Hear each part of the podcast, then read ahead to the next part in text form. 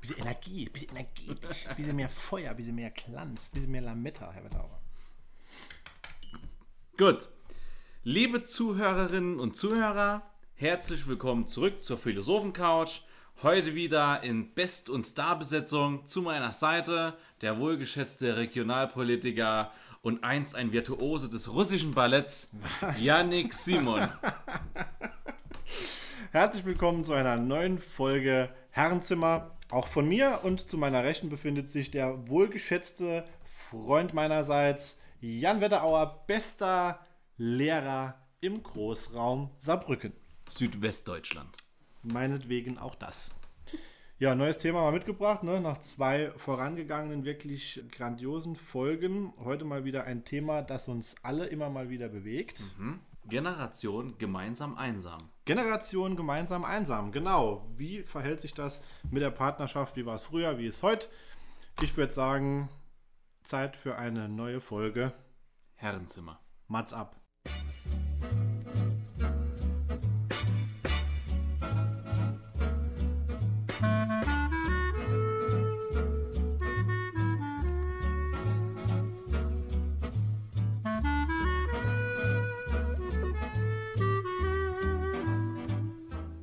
Ja, nochmal an euch alle herzlich willkommen. Kurzes Feedback noch zur letzten Folge. Vielen Dank an das absolut interaktive Publikum, das immer mit uns dann auch nochmal in Verbindung tritt, mit kleinen Anregungen und auch Verbesserungen natürlich. Beispielsweise nochmal kurz Rückbezug zu Folge 1, wurden wir darauf hingewiesen, Kaiserslautern hat jetzt die Schallmauer von 100.000 Einwohnern durchbrochen und gilt nun als Großstadt. Ne? Ja. Kurzer Applaus ist das wert, oder? ja oh. Ganz grandios. Wenn es jetzt noch mit dem Fußball wieder bergauf geht, mein Gott, ist ja nicht auszudenken. Ich habe übrigens eine gute Idee, wie man Thema 1 und 2 kombinieren könnt. Weil zum Thema letzte Stunde, ach, letzte Stunde. oh Gott, ich bin schon nochmal im Lehrermodus.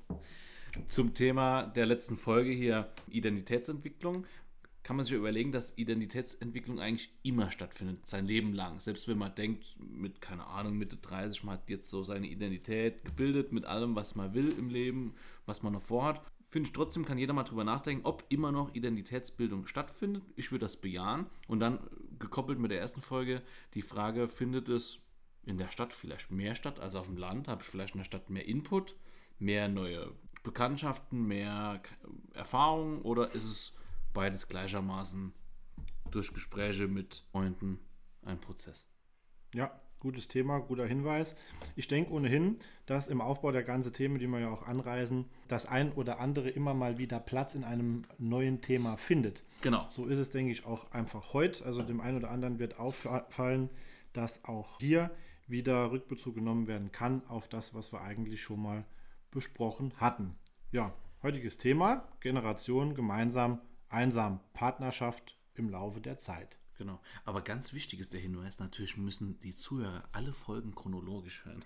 Ja, chronologisches Hören ist sinnvoll. Um, um, die, um, die, um die Rückgriffe auf alte Folgen zu verstehen. Das ist wie mit Star Wars oder dem Herr der Ringe, Mitte drin anfange, Kammer mache, Oh führt aber zu Streit. Ja. Ja, also Partnerschaft. Jetzt ist die Frage, worin sind wir besser? Im Durchleuchten einer Partnerschaft oder im Durchleuchten der Trennung? Derzeit sind wir ja beide noch in der Single-Region unterwegs, ne? ja, ich habe mich schon lange nicht mehr getrennt. Nee, ich auch nicht. Ist auch gut. Ja, Partnerschaft an sich, also ich gucke mir das immer gern an, wenn man das so vergleicht heute mit, mit früher.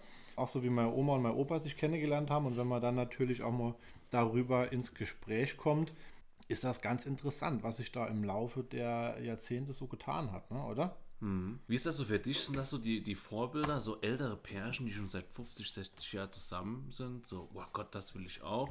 Und das ist es? Oder ist es vielleicht auch Utopie und ein bisschen Glück? Ich denke, Glück gehört auf jeden Fall mit dazu. Und vor allem aus heutiger Sicht, wenn man die Rahmenbedingungen mit betrachtet. Also ich denke, wie man sich früher kennengelernt hat, das ist ja mit heutigen Verhältnissen nicht mehr zu vergleichen. Allein aus politischer, aus politischem Background heraus oder was in der Gesellschaft los war, ähm, gehen wir sicherlich noch näher drauf ein. Aber grundsätzlich erstrebenswert ist das ja heute immer noch für jedes, so den Partner fürs Leben zu finden. Ne? Ja, Bei vielen auf jeden Fall. das stimmt. Wahrscheinlich. Vielleicht. Möglicherweise. Ja. Ich denke, jeder muss für sich selbst entscheiden, was der Lebensweg ist und was ihn glücklich macht. Und ja, dann immer von außen so drauf, von außen so drauf zu zielen, zu sagen, ja, ähm, man will doch jemand haben, gemeinsam glücklich werden und so. Ich weiß nicht, ob man das immer so von außen so aufzwingen kann. Aber es wird einem ja schon so ein gewisser gesellschaftlicher Weg des Glücks vorgegeben. Ja, ich denke, dass auch gerade bei der älteren Generation, wenn ich mir jetzt mal Omas und Opas angucke, jetzt nicht persönlich auf die bezogen, aber in der ganzen Generation schon es auch vorherrschend war, du warst bestrebt, einen Partner zu finden und wenn du den hattest, warst du in erster Linie mal finanziell abgesichert hm. und bist dann die Jahre durchlaufen, sage ich mal, ob da jetzt immer die hundertprozentige Liebe bis zum Schluss dabei ist. Ich denke, wenn man da Realist ist, dann kann man das zumindest mal in Zweifel ziehen. Da wären mit Sicherheit einige dabei gewesen, die gesagt hätten, no, boah, nee, komm, den schieße ich jetzt in den Wind. Aber das war halt einfach zu, zu der Zeit erstens mal wirtschaftlich für das Paar schlecht und auch, ja, auch von der Gesellschaft eher nicht positiv bewertet, wenn du dann geschieden durch die Gegend gelaufen bist. Das heißt, du würdest sagen, wenn sich manche Beziehungen in der jetzigen Zeit abspielen würde, wäre der Verlauf ein anderer. Da bin ich fest davon überzeugt. Ja, da gibt es viele Gründe, die wir gleich erörtern können. Also wie gesagt, ich, ich denke, das ist jetzt auch nicht zu pauschalisieren, aber ich glaube, der, der Anteil derer, die sich dann nach kurzer oder längerer Zeit nochmal für jemand anderes entschieden hätten, wäre weit größer, als es mit, mit, mit Rahmenbedingungen, wie sie heute da sind. Ja, dann lass uns das mal systematisch zerpflücken. Ich überlege gerade allein das Kennenlernen ich meine, so verschwommen erinnere ich mich an eine Geschichte von meinem Vater, wo er gesagt, wo er mal erzählt hat, früher hat man dann beim Fußballspielen oder so mal jemand gesehen und der die Nummer irgendwie gegeben oder sich eine Nummer genommen. Und da war ja vielleicht so ein Anruf noch was viel wertvolleres, weil man nicht ständig wusste durch jetzt Smartphones, dass man connected sein kann. Also man ist mhm. ja so, man, man, kann ja eigentlich immer connecten, man kann einen immer erreichen, wenn man möchte. Und damals hatte vielleicht so ein Kennenlernen oder so ein Anruf oder eine Nachricht noch einen ganz anderen Stellenwert. War vielleicht noch richtig krass besonders. Ja, klar, auf jeden Fall. Nee, aber natürlich hatte früher auch ein Brief oder, oder ja, ein, ein Kennenlernen auf ganz persönlicher Ebene beim Tanze, beim auf dem Dorffest oder irgendwo, ja, eine ganz andere Qualität, sage ich mal, als es in der schnelllebige jetzige Zeit ist. Ja, Vielleicht sind deswegen Leute zu schnell einem überdrüssig, weil man heutzutage zu oft überfrachtet wird mit Nachrichten. Ich denke mal, es ist total überfrachtet. Also Tinder und KKG leisten da ja ihr Übriges. Du guckst drauf und entscheidest praktisch wie in einem, in einem Schaufenster, gefällt mir, gefällt mir nicht. Und mit einem Wisch ist der letzte weg und der neue steht in der Tür. Also das geht bei dir aber flott. Auch das schneiden wir raus. ja, du weißt, auf was ich hinaus will. Ja, absolut. Hm. Wie gesagt, ich denke, jede Zeit für Partnerschaften hatte ihre Vor- und ihre Nachteile. Wir sehen uns halt heute mit anderen Problematiken konfrontiert, als es unsere Eltern taten und die haben es wiederum anders wahrgenommen, denke ich, als, als es ihre Eltern hatten. Das ist ein mehr oder weniger natürlicher Vorgang. Ja. Weißt du, über was ich schon oft nachgedacht habe? Hm. Ich wollte eigentlich gar nicht so viel persönliche Gedanken da reinbringen. Und zwar diese Überfrachtung des Internets. Diese ja. Fülle an Möglichkeiten. Ich glaube, ich habe letztens mit unserem Profil was gepostet bezüglich Tinder. Dass, genau, wenn einem. Also ich glaube, das kann Fluch und Segen zugleich sein. Zum einen trifft man vielleicht zu sehr danach ab, zu denken, oh, da könnte noch was Besseres um die Ecke kommen. Und verle verlernt, jemand richtig kennenzulernen und sowohl Makel als auch schöne Seiten zu schätzen. Also dieses Überfrachten führt dazu next, next und mhm. oh, wann kommt denn jetzt mein Prinz um die Ecke? Mhm. Ja, das freue ich mich auch die ganze Zeit. ja, weiter. Aber es ist natürlich, glaube ich, auch schon so ein bisschen eine Chance, viele Leute kennenzulernen. Es ist ja per se nichts Schlimmes. Wir haben ja auch schon drüber geredet, vielleicht auf dem Land sieht man im, in der Kneipe immer wieder dieselben Leute. Da ist die Frage, ja, wie soll ich da jemand Neues kennenlernen? Soll ich mich jetzt da in jemanden verlieben, den ich schon seit 20 Jahren kenne? Das kann man ja auch nicht erzwingen. Und da ist ja schon gut, wenn man sich ein bisschen umguckt. Aber ich finde, man muss einfach gesund damit umgehen lernen. Wenn man mal eine Person gefunden hat, wo man denkt, die ist ganz interessant, investieren. Ich denke auch, dass in dem Wort Leidenschaft beispielsweise ja dick gedruckt das Wort Leid mit beinhaltet ist. ne, es ist so. Und diese Leidensfähigkeit in Beziehungen, die ist, denke ich, in den Vorgängergenerationen deutlich größer und weiter ausgeprägt. Diese Fähigkeit, auch mal Konflikte, Probleme, schwierige Situationen im Leben auszuhalten. Da ist bei uns mittlerweile so dieser Schlendrian, glaube ich, so ein bisschen drin, dass man halt bei dem ersten Problem, der ersten Auseinandersetzung schon auf die Idee kommt, uff, eigentlich raubt mir das Energie, Zeit und, und, und Lust und da schieße ich den lieber ab oder die und gucke mich noch am nächsten um. Ja, man geht den Weg des geringsten Widerstands. Also Genau. eigentlich kann ich mehr vom Kennenlernen als von Beziehungen hier erzählen. Aber ich glaube schon so, dass man auch durch diese Überfrachtung dann so dazu geneigt ist, wenn einem mal was nicht passt oder man auf Widerstand stößt und oh, irgendeine Seite anstrengend findet, was ja was ganz normal ist, dass man sich mal auf den Keks geht, dass man dann nicht direkt das Handtuch wirft, sondern ja. Also ich habe mich, auch- es ist auch, denke ich, noch mal lokal unterschiedlich. Das geht jetzt wieder so ein bisschen in die Klischeeschublade rein, gell? Aber ich kann mir schon vorstellen, dass es in, in, in mancherlei Hinsicht so ist. Ich habe mich vor kurzem mit einem guten Freund aus Bayern unterhalten. Wenn du da einen Ex-Freund hast oder eine Ex-Freundin und das ist halt dann die Ex-Freundin oder der Ex-Freund, dann ist der oder die weg. da besteht dann auch keinerlei Möglichkeit mehr zu Kontakt. Das ist so irgendwie drin. Und der sagt dann, das ist so typisch in Bayern, ja, du siehst jetzt der Ex und wenn er weg, weg ist, dann ist er weg. So, und bei uns ist das ja schon ein bisschen anders. Also ich bin ja auch mehr auf der Schiene, zumindest ist es bei mir so, ich habe zu den meisten meiner Ex-Partner noch guter Kontakt.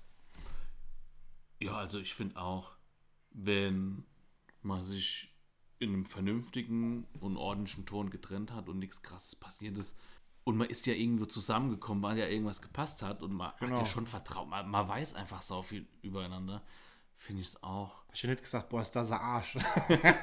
das ist jetzt mein zukünftiger Ex, da probiere ich es mal. Ja, deshalb, ich finde es vollkommen okay, wenn man noch Freundschaft pflegt zu Ex-Partnern, Ja, absolut.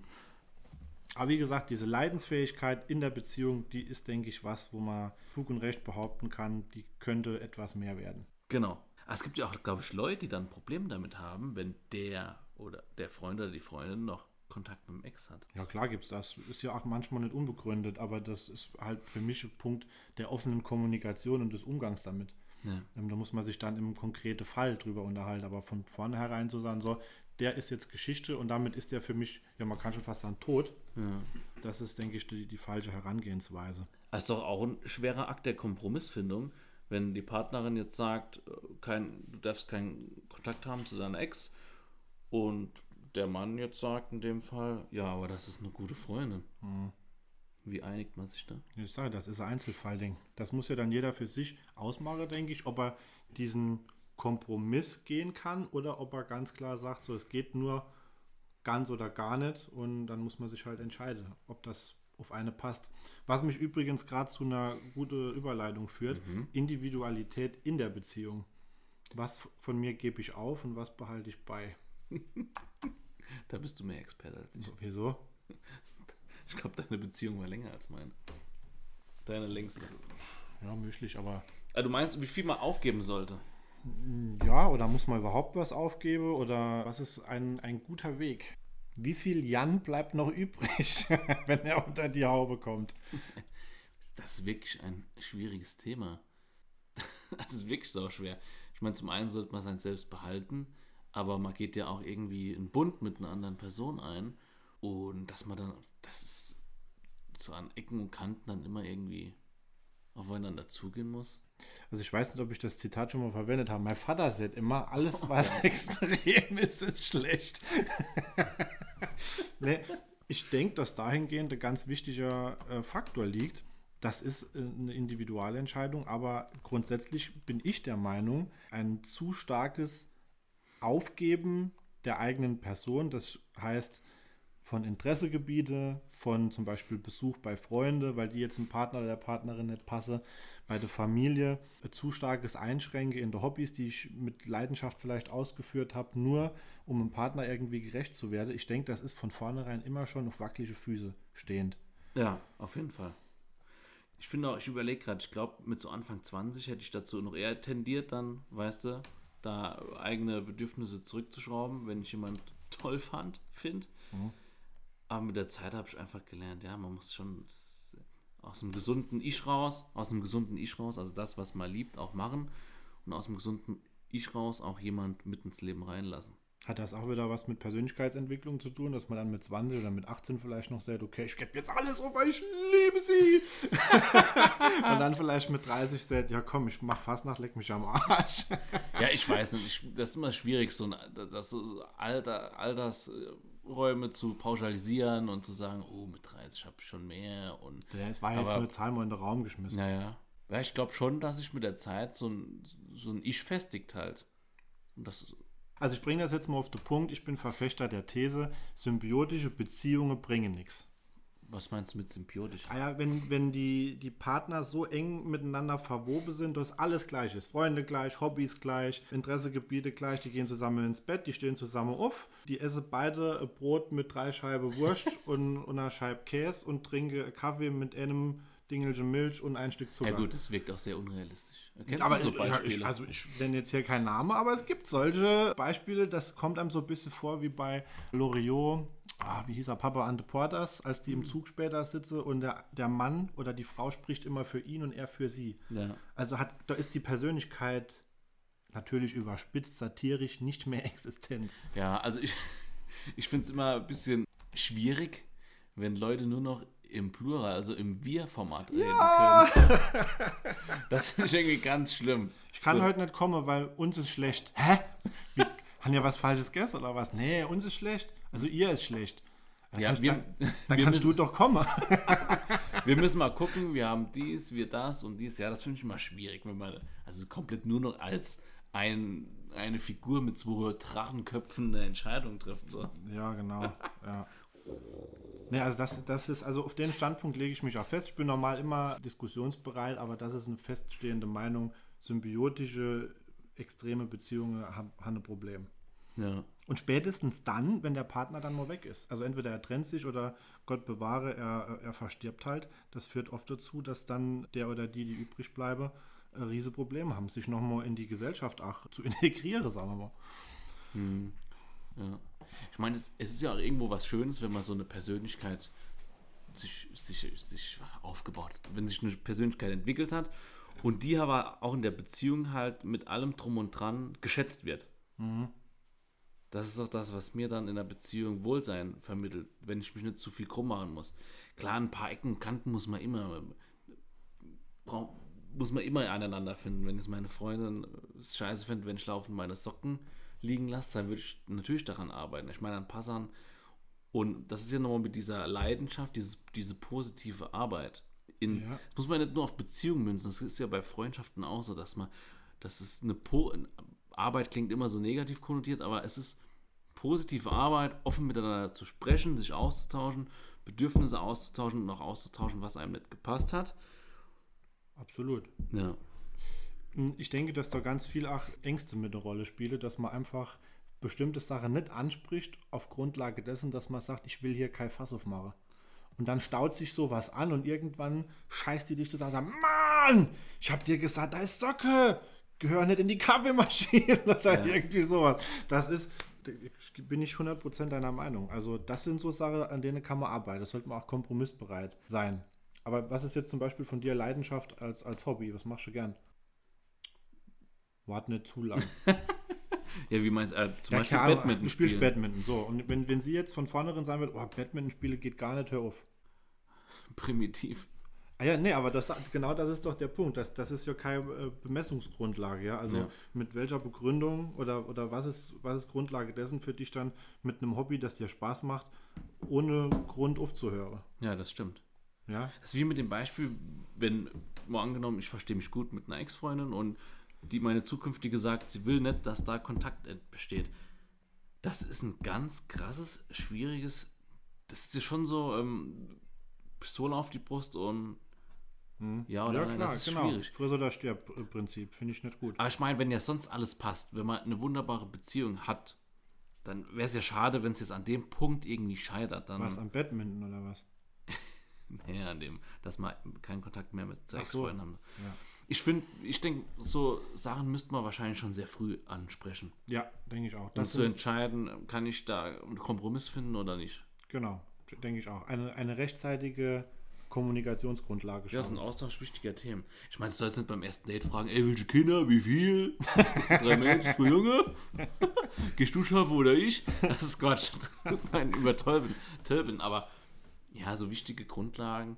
Ja, wenn du nach zwei Jahren wichtige Themen ansprichst, oder nach drei, vier Jahren, Mhm. ist, ja, ist es doch ganz, ganz schade und traurig und Ja, ich dass denke, dann daran an so einer Grundsatz, wenn alles andere, aber es kann ja an so einer Grundsatzentscheidung, weißt du, wenn jetzt eine Person will unbedingt ein Haus und die andere Person will unbedingt nur eine Wohnung, ja, nee, klar, es gibt Punkte, die sollte man relativ frühzeitig abklären und wie gesagt, eine Transparenz schaffen zwischen der Partner, Gleichwertigkeit in der Kommunikation und nicht Angst davor haben, dass ich dem jetzt mit irgendwelche Wünsche oder auch Ängste ähm, auf den Schlips trete und dann was Schlimmeres passiert. Ich denke, Angst ist doch ganz, ganz entscheidende Bremse in einer guten Kommunikation zwischen Partnern. Hm, Ich würde noch gern kurz nochmal zurückkommen auf das Thema im Generationenwechsel. Ich denke auch, dass die Emanzipation der Frau im Laufe der Jahre zu einem anderen partnerschaftlichen Miteinander geführt hat. Das ist ja auch ein Grund, weil ich vorher so ein bisschen mit wirtschaftlichen Gründen gemeint habe. Eine Frau, die in den 50er Jahren mit ihrem Mann geschieden worden ist, das war ganz andere Wertigkeit und Verhältnismäßigkeit, wie das heute ist. Und es ist gut, dass es so ist, wie es heute ist. Aber nur um das noch mal kurz ja, einfach anzusprechen und darzulegen. ja. Das erinnert mich an eine, ich höre unheimlich gerne den Podcast Zeitverbrechen, habe ich ja schon öfter empfohlen. Ja, ja. Und die, also da werden immer deutschlandweite vergangene Fälle dargelegt. Und in einem Fall geht es auch um eine Frau, die jahrelang immer abhängig war von reicheren Männern. Also sich komplett so in dieser typischen damaligen Frauenrolle wiedergefunden hat. Und die halt da richtig so, ich weiß gar nicht mehr, wie das war, aber schon so eine leichte Erkrankung entwickelt hat, weil sie immer abhängig war vom Mann und ich glaube dann auch irgendwann angefangen, angefangen hat zu morden. Ja, man, gut, Gott sei Dank haben das nicht alle Frauen gemacht, sonst Ja. gäbe es wenige Ehemänner noch in dem Alter. Nee, aber der Mann muss nicht nur reich gewesen sein, sondern in den 50er Jahre musste der Mann im Falle dessen, dass die Frau einen Beruf ausüben wollte, dass der Ehefrau gestatte und dann auch unterschreibe. Ebenso bei der Eröffnung eines Kontos beispielsweise oder auch dem Erlangen vom Führerschein. Eine Frau in den 50ern durfte keinen Führerschein machen ohne die Einwilligung ihres Mannes. Das lässt ja schon tief blicken. Das ist krass, ja, das wusste ich auch nicht. Ja, und, und das sind Punkte, ich müsste jetzt googeln, in, bis zu welchem Jahr das weiterhin so ging, aber ich habe da auch mal Dokumentation gesehen, das war erschreckend. Also ich glaube bis in die 60er rein, wo das echt dann langsam peu à peu mal abgebaut wurde. Ja, ich habe da einfach auch mal, noch mal ein bisschen recherchiert. Ich mache das gern immer so ein klein bisschen an Zahlen fest. Erstes Halbjahr 2020, klar, Corona-Jahr, geschlossene Ehen 139.900. Das ist der zweitgeringste Wert seit der Wiedervereinigung 1990. Wenn man uns das mal im Vergleich anguckt, Eheschließungen im Jahre 1950 750.452. Und 2019 nur noch 416.324. Also kann man ja schon sehen, das äh, Modell der klassischen Ehe auch eher etwas, was rückläufig ist, oder? Ja. Also natürlich muss man das immer in Relation ziehen äh, zu der Gesamtpopulation der Heiratsfähigen, aber ich denke, da ja auch die Population generell immer steigt, ist das schon, weißt du, was ich meine? Ja, klar. Also du willst darauf hinaus, dass es 1950 weniger Bundesbürgerinnen und Bürger gab als würde ich es einfach mal behaupten. Gut, das habe ich jetzt nicht raus, aber dennoch ist ja ein gewisser Trend absehbar.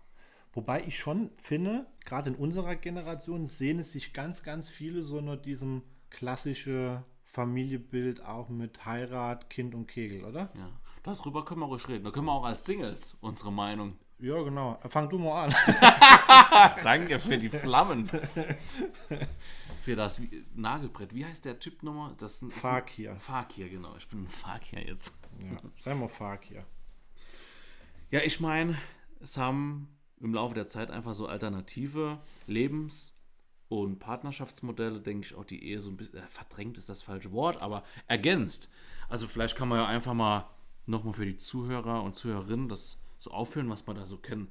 Also klar, der normale Single, es gibt Kinderlose Konstellation und Leute mit Kindern.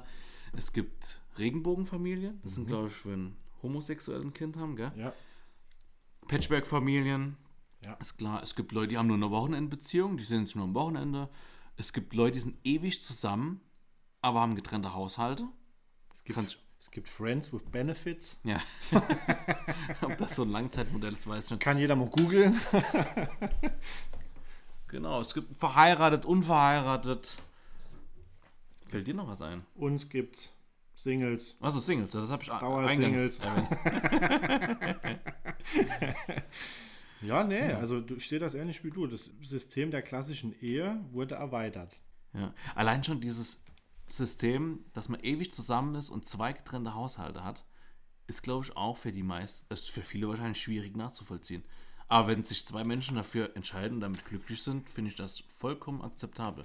Ähm, spielt doch auch so ein bisschen wieder eine Generationenfrage eine Rolle von, von der Seite her, dass jeder so ein bisschen mehr ich-bezogen ist heute, dass er sei, jetzt mal um das Negative dabei zu nennen, sei Individualismus, seine Persönlichkeit unbedingt weiterentwickeln will und dann vielleicht auch an der einen oder anderen Stelle gar kein Platz mehr ist für Partner. Das kann ich mir irgendwie nicht anmaßen zu. Das weiß ich nicht. Schwierig, weil kann ich irgendwie Ja, also ich kann es für mich nur, ich denke, bei, bei mir war es äh, nicht so. Da waren andere Gründe dann eher vorrangig, dass man dann gesagt hat, ne, es passt nicht mehr oder wir trennen uns, aber nicht irgendwie das, das Thema, dass kein, keinerlei Platz mehr da war. Ja. Aber du meinst jetzt in dem Beispiel, dass man sagt, wir behalten unsere Haushalte, wir sind ein Pärchen, dass man trotzdem so sein Ich behält in der eigenen Wohnung. Weil, weil man aus Angst, man könnte sein Ich zu sehr verlieren. Ja, genau. Also auf der, auf der Seite her gesehen, dass man, ich kann ja schon verstehen, dass dann irgendwann auch mal ein Partner sagt, okay, wir sind jetzt zehn Jahre zusammen, sollen wir halt mal zusammenziehen. Ja? Irgendwann wird man sich mal mit solche elementare Frage, die du ja, das ist ja elementare Frage, die du vorher ja schon mal angesprochen hast, dass man sich damit einfach mal auseinandersetzen muss. Und ich denke, dass es in unserer Generation schon manch einem schwer fällt, Kompromisse zu schließen und dann abzugeben. Ja. So ein bisschen, weil er, weil er sich dann eingeengt fühlt direkt und dann denkt, er, er kann sich jetzt nicht mehr entwickeln in diesem großen Pool von Social Media Aktivisten, die alle gar zeigen, wie individuell und karrieristisch und toll sie sind. Ja. Also ich kann den Gedankengang vollkommen nachvollziehen, aber ich glaube, das ist auch schon eine krasse Angst oder Hürde für den Eingang einer Beziehung, wenn man die Angst hat. Ja. Sollte eher so sein, dass man auch in einer, Be dass man in einer Beziehung eine Beziehung eingeht und, das habe ich ja, glaube ich, vorhin schon erwähnt, dass der Partner einen auch im, im eigenen Selbstsein unterstützt, ja. so in gewisser Weise. Ja, auf jeden Fall. Ich denke, dazu gehört auch regelmäßiges Führen von Konflikten. Also ich bin dann jemand, der auch gerne mal diskutiert und auch mal Konflikt führt. Also nicht jemand, der in der Beziehung sowas scheut. Nee. Das ist auch wieder so ein bisschen mit einer Maßgabe verbunden. Wenn man sich nur noch über Scheißdreck streitet, auf Deutsch gesagt, ist das sicherlich nicht förderlich. Ich erinnere mich da an einen ehemaliger Streit wie in einem Luftbefeuchter in unserem Wohnzimmer, der katastrophal aussah. Ja, der das sieht zwar scheiße aus, das Ding, Entschuldigung. War eine ästhetische, eine ästhetische Beleidigung. Und das kam zum handfesten Streit. Ja. Sowas muss natürlich nicht sein. Auf der anderen Seite, Gewitter reinigt auch die Luft, also von daher. Aber in Bezug gerade zu dieser, zu, das Pärchen, an das ich dachte, die diese getrennten Haushalte habt, das war schon älteres Pärchen. Also der Mann ist leider schon verstorben, aber das war in der Tat, war das, Also waren das ältere Leute. Leute, die lang auseinander, also die, die, die dieses System lange miteinander schon verfolgt Ja, haben. ganz lang. Gut, dann haben sie das ja irgendwann geklärt und dann ist ja auch okay. Ja, aber weil du gesagt hast, dass gerade so der moderne Mensch jetzt so seine Individualität schützen will, aber das waren wirklich Leute, Ja. die schon, Ja. keine Ahnung, um die 60 älter. Ja, Lichtblicke gibt es überall. Aber lass uns doch nochmal, du wolltest doch das in dem Thema ein bisschen sticheln. Zum Thema ist Ehe so das. Ja, ja Das Modell ist, für ist. Ehe für dich das Modell, das du willst. Also ich glaube, zum einen, um ein bisschen klug zu scheißen, habe ich mal irgendwo gelesen, dass die Ehe doch vom Staat eingeführt wurde. Dass das Modell Ehe vom Staat eingeführt wurde, damit der Staat sich, Das ist wie Weihnachten Voll. von Coca-Cola. dass der Staat die Verantwortung abgeben kann. In dem Fall wahrscheinlich für den Mann damals, aber dass man sich umeinander kümmert. Das macht wie bei den Sozialversicherungen. Die kümmern sich auch um die Patienten und der Staat hat, hat die Souveränität von Krankenversicherungen so ja abgegeben an die Versicherungsträger. Und dass er damals das Ehekonstrukt geschaffen habe und hier kümmert euch umeinander.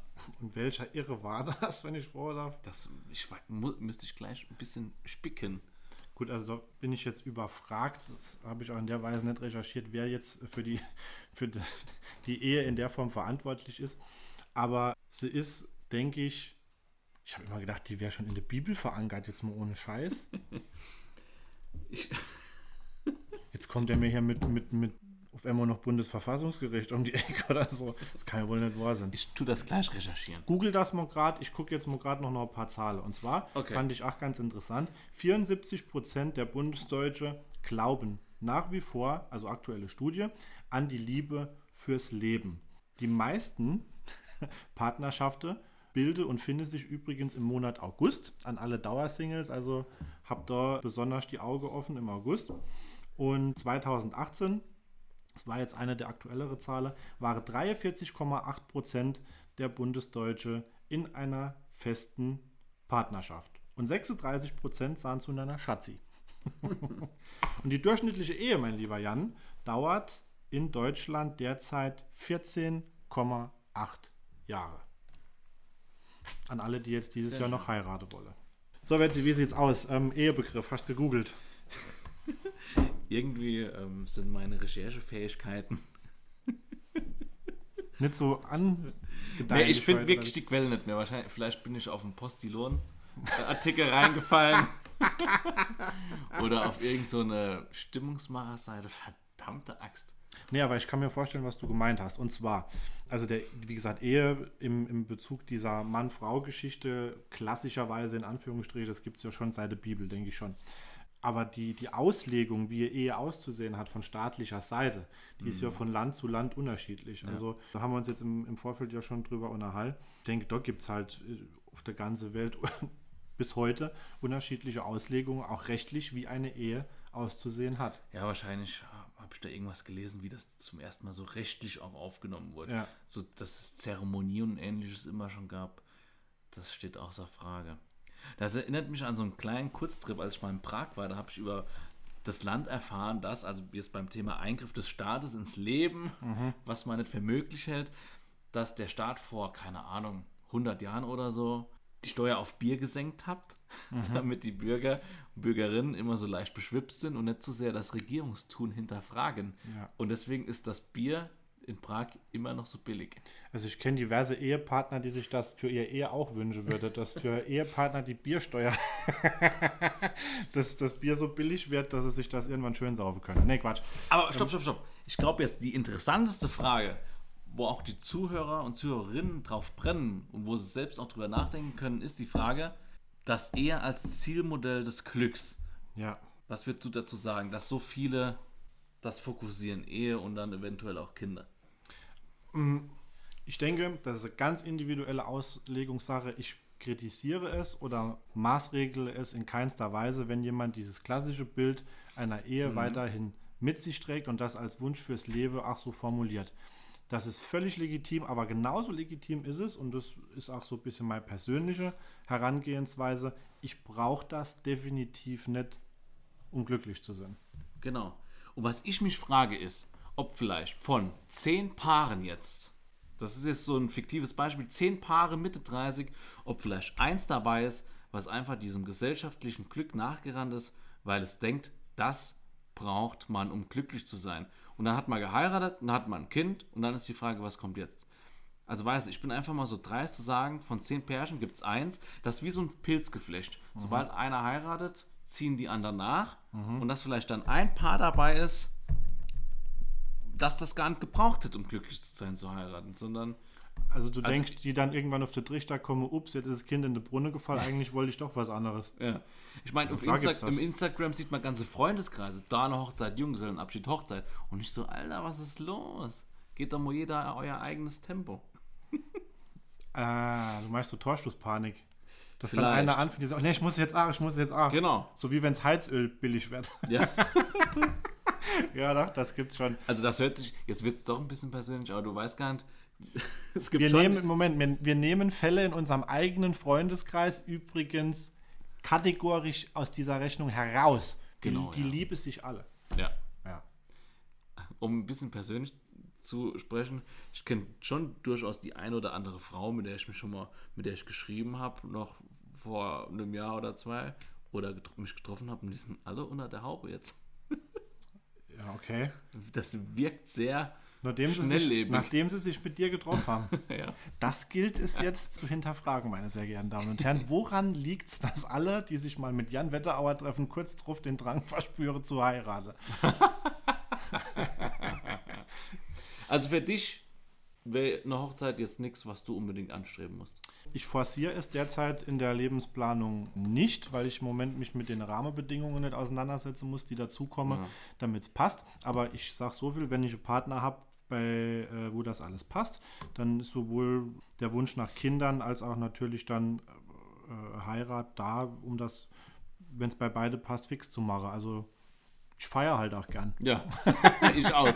Also Hochzeiten sind schon schöne gesellschaftliche Festivitäten. Auf jeden die will Fall. ich auch ungern verzichten als Gast. Auf der letzte, auf der ich war, äh, war ich einer der Letzte, die nachts um halb sechs dann aufs Zimmer sind im Hotel und habe mich dann im Foyer noch in so Bettwäschetruhe reingelegt. Hab den Deckel über mir zugemacht und ja, lag dann da ein paar Minuten drin. Also man feiert ausgiebig, man tanzt, man trinkt und ne, war geil. Wenn man sich frei trauen lässt, wer darf denn da, darf da jeder die, die Rede halten? Also es gibt ja ausgebildete Trauredner, Okay. die, die, die das machen. Ich würde mich dann, glaube ich, an so jemand wenden. Oder ach, ich glaube, das geht sogar, wenn du jemand in der Freundschaft hast, der, der da, weiß ich jetzt gar nicht, ob das irgendwie auch noch immer mit, mit sowas wie einer Ausbildung verbunden ist oder so. Also Wäre bei mal den interessant. Simpsons kann man sich das online ausdrucken. Wäre mal interessant, würde mich auch interessieren, ja, ob, ob das jeder kann. Weil ich heirate nur, wenn du die Trauerrede halt hältst, wenn du die Trauung vollziehst. Ja, gern. Ja. Dann ist das hier mitgesetzt. Sau gut.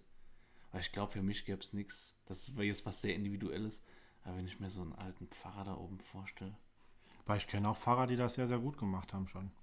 Ja. Ja, hallo, Ps Matthäus 4, Psalm 3.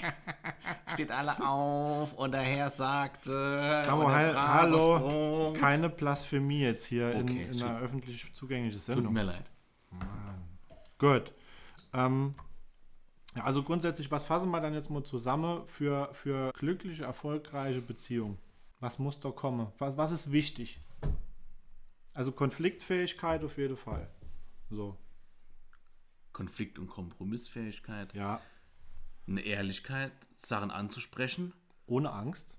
Ja, solange man es auch noch retten kann. Nix in sich reinzufressen und dann wie eine Bombe nach einem Jahr platzen zu lassen. Genau. Individuell zu bleiben, so ein bisschen. Also sich selbst nicht aus der Auge zu verlieren, weil ich glaube, nur wer sich selbst liebt, kann auch andere lieben. Auch ein interessantes Thema. Ja, ne, ist so. Ja. Wenn ich mit mir schon ein riesen Problem habe und sage, boah, was bin ich für fiese Möb, Ja. Und dann habe ich doch ein riesen Problem, auch meine Liebe, weil ich das ja gar nicht kenne, jemand anderem gegenüberzubringen, oder nicht? Ja, das Thema finde ich deshalb spannend, weil ich mit einem guten Freund von uns die Woche darüber noch geredet habe und er auch ein paar interessante Aspekte dazu hatte. Also ich denke auch, man muss auch aus, einem, aus einer gesunden Selbstliebe, also vielleicht muss man nicht alles, man muss jetzt vielleicht nicht zu 100% d'accord mit sich sein, aber aus, wenn man so richtig zerrüttet ist oder man, ist, man trägt eine riesen Päckchen mit sich rum, man ist geschrottet aus einer letzten Beziehung gekommen und dann so ein bisschen halb kaputt und mit einer krassen Unzufriedenheit in eine Beziehung zu gehen, finde ich sehr, wie du sagst, Ja. ungesund. Ich glaube, man braucht, also wenn ich es jeden Abend auf der Couch mürrig hocke und meinem Partner nicht das Gefühl geben kann, dass ich einfach so zufrieden bin, bei ihr oder ihm zu hocken, das ist, glaube ich, toxisch. Ja. Und ich glaube, was auch wichtig ist, ist so Offenheit für das, was kommt. Das ist auch wieder mit diesem Selbstbild. Also wenn man gerade länger Single ist, ich denke, das kennen wir alle, dann ist man irgendwann auch da, wenn man sich jetzt nicht gerade schlecht fühlt, in so einer gewissen Komfortblase. Und dann fällt es einem schwer, da so ein bisschen nochmal rauszutreten. Also einfach mal sagen, ähm, ich nehme jetzt mal offen das entgegen, was da kommt. Mit all dem, was auch jetzt ungewohnt ist für mich. Ja, das fängt ja schon an, wie der Kühlschrank eingeräumt wird. Wenn fünf Jahre lang die Sahne oben rechts im Regal stand und jetzt ist jemand halt mit in der Wohnung und dann steht die auf einmal ohne, dann kriegt der ein oder andere Zwängler ja schon das Zipperlein. Das stimmt.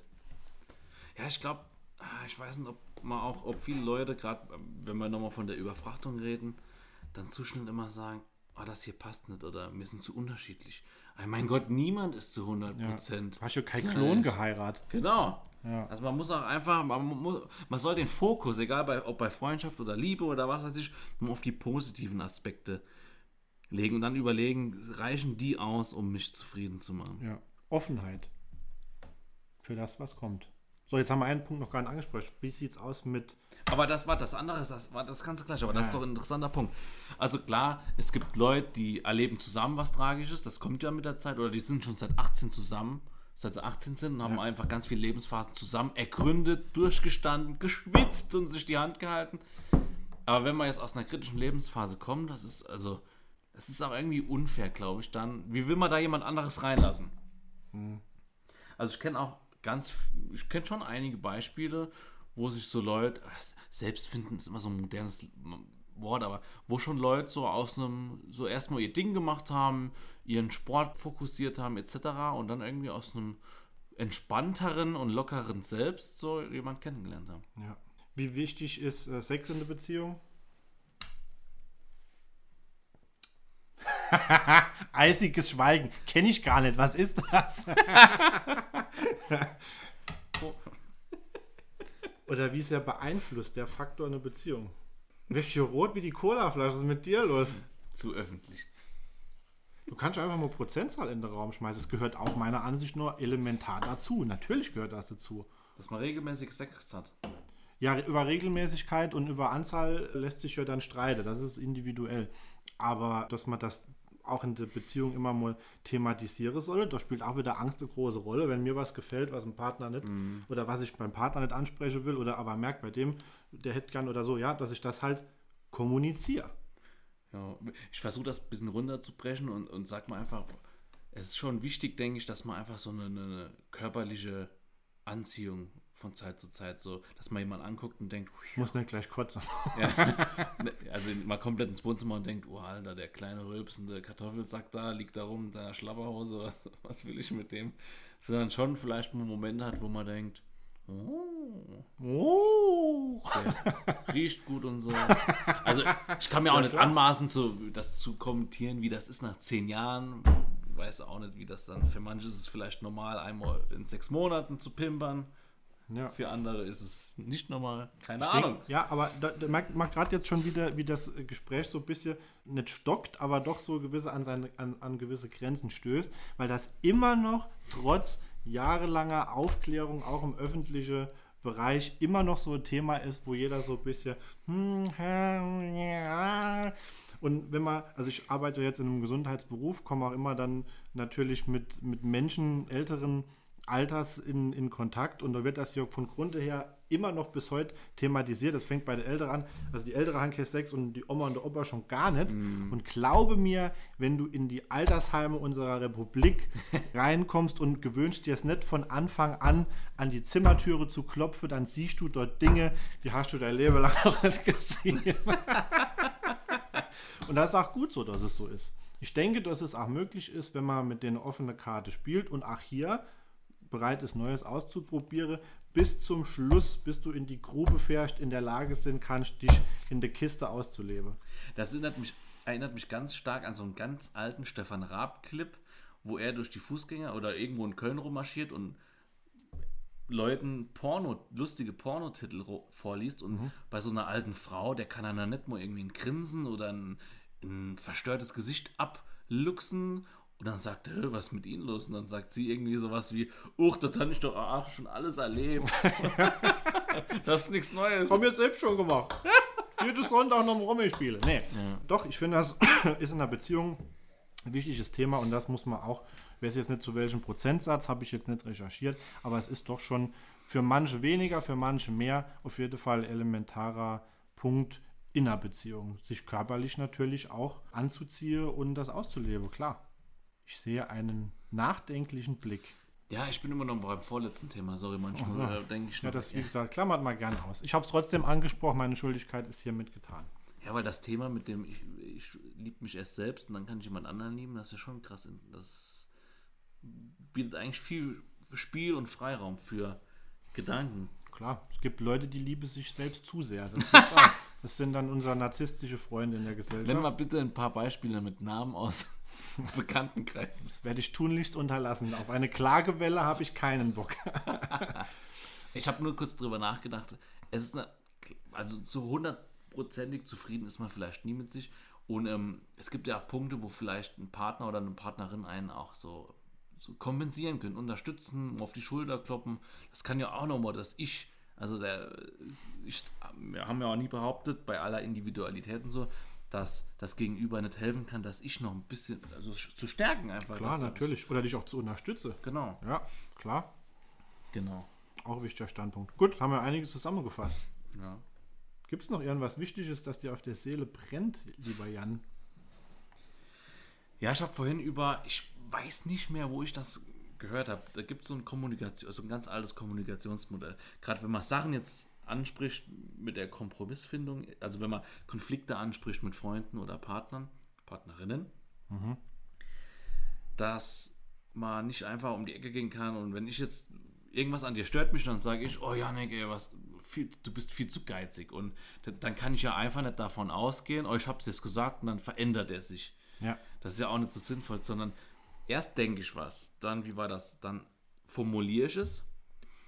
Dann ist der erste Punkt, dass du es hörst.